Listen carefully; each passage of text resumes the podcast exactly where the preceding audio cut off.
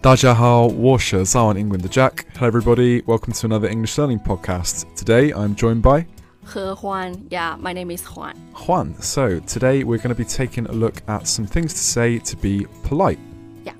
那如果你想要查看本期节目的文字笔记呢，欢迎大家微信和微博搜索关注“早安英文”。 另外，我们为大家准备了免费的神秘学习大礼包，请微信搜索关注“早安英文”，回复“福利”两个字就可以看到啦。 Okay, so the first one we're going to talk about is the difference between I want and I would like. Well, so how long have you stayed in China, Jack? Well, I've been in China nearly a year now. Oh, a year. Yeah, Okay. yeah. So, did you have any experience that you were a little bit like feel others are rude to you when they're speaking English or Chinese? Well, I've noticed that in Chinese, like, one of the differences between this I would like and I want is one of my Chinese friends, when she wanted to pick some food, she was like, 我要吃这个,我要吃这个, and like pointing very much at the food. So I suppose if you if you go to, you know, England or America and speak English and you say, I want to eat this, I want to eat this, it can be considered rude. Yeah. 所以有的时候我们在这个点餐的时候呢，可能如果你说太多的“我想要”，就是不是很礼貌的，对吗？嗯。 Okay, so that could be a little bit rude. Okay. Yeah. So, um, how could we just put it better? Well, instead of saying I want to eat this or I want to drink that or something like this, you should say I would like to drink Mhm. this, please, or I would like to have this one, please. Yeah, sure. So it's just a more polite way of picking something, basically. Okay, 学到了。 Right, so next, after we've talked about uh, what to say if you would like something, if you want something, I'm going to talk about what you should say if you want to refuse something. So it's better to say something more polite than just no, I don't want this. 嗯哼 So in Chinese, that would be if you if you say no, it's just It's just basically um 很好， yeah, 够了，谢谢。 gola, gola, Yeah. yeah, yeah. I've got a friend that says that to me a lot. Yeah, Yes. enough. Okay, so like in the restaurant, you Mhm. um when you were asked like, would you care for more ice? Yeah, you should say I'm good, thank you. So this is basically 很好,很好， Yeah. 对，够了。 yeah, 很好,谢谢. So once more, if you want to say no, you can just say I'm good or no, thank you. So yeah, remember the 谢谢. yes.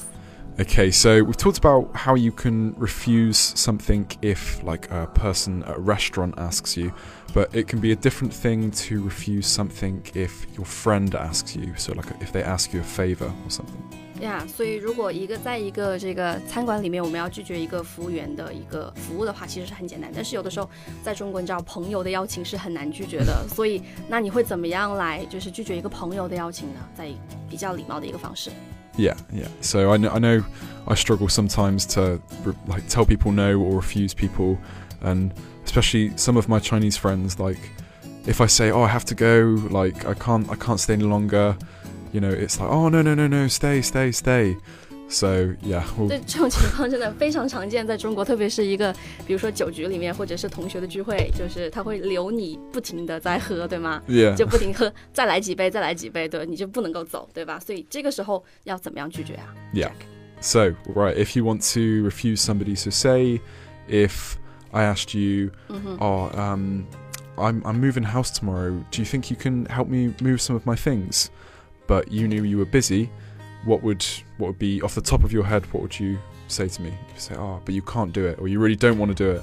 Yeah, I'm afraid I can. Yeah, exactly. So if you say, "I'm afraid I can't," it implies that you're sorry. So you're you're really sorry. You would like to do it, but Yes. you can't. 所以这个地方的 I'm afraid 意思就是我恐怕我不能的意思，所以还是我们之前说的那个，就不需要用 no 直接来否决。 Right, so the next thing we're going to talk about and how to be polite talking about it is when you have to say something about somebody's appearance or describe that person. So maybe if they are fat, instead of saying fat, you should say Overweight, yeah, or if they are old, you should instead say elderly, or just senior citizens, yeah, exactly. right? But it's just better for us not to comment on others' appearance. right? Yeah, yeah. I mean, sometimes it's um, if you have to, if you have to comment on the, the appearance, better to say overweight than fat because if you say, "Oh, he's very fat," some people will get very upset. Yeah, sure. So it's better not to say that at all. Yeah, I've noticed that Chinese people don't really mind talking talking about these things, which I quite like because uh, you know it makes things more relaxed. I actually remember when I was teaching, hmm one of my students, he was overweight. He was, Mhm. must have been about eleven, and uh, he he just run up to me with his his friend who was much thinner than him, and his friend say, "Look, he is very fat." And I was think I was thinking, "Oh no, he will be upset." But then I looked at him, and he just went, "Yes, I am very very fat," and big smile on his face, like. Yeah, but recently I think it's better for us, uh, like to talk about 你又瘦了, Mm. right? 你又 You're- 瘦了， Yeah, you're 对。 getting thinner. Yeah, So yeah. it's m- like more popular way in Chinese. Most definitely, yeah. I think it's different with kids, but like it's it's best to try and avoid this conversation if you can. But if you do, overweight and elderly. yeah, that's much better. Yeah. 所以在英文当中呢，我们 And then- 呃必须 没有办法、不得已的情况下，需要描述一个人的体型的时候呢，可能用这个 overweight 就是比 fat 要更加礼貌的一种方式。然后同样我们在指呃老年人的时候呢，用 elderly 和 senior 也是比 old 要更加恰当的一种描述。 Right, last point for today, we're just going to talk about the phrase no offense but. So, this is often put in front of a comment that you just want to make double sure isn't going to hurt anybody's feelings. OK，所以在我们想要就是描述一些客观的事实之前，然后我又不想显得很冒犯，所以这个时候我们通常会用 no offense but 这个句型来把它放在我们想要表达的这个事实的前面。 Yeah, yeah. So, if you wanted to maybe talk about your friend's friend, Yeah. uh, you could say, No offense, but your friend Julie was really, really loud at the party last night. I was sat right next to her the whole time.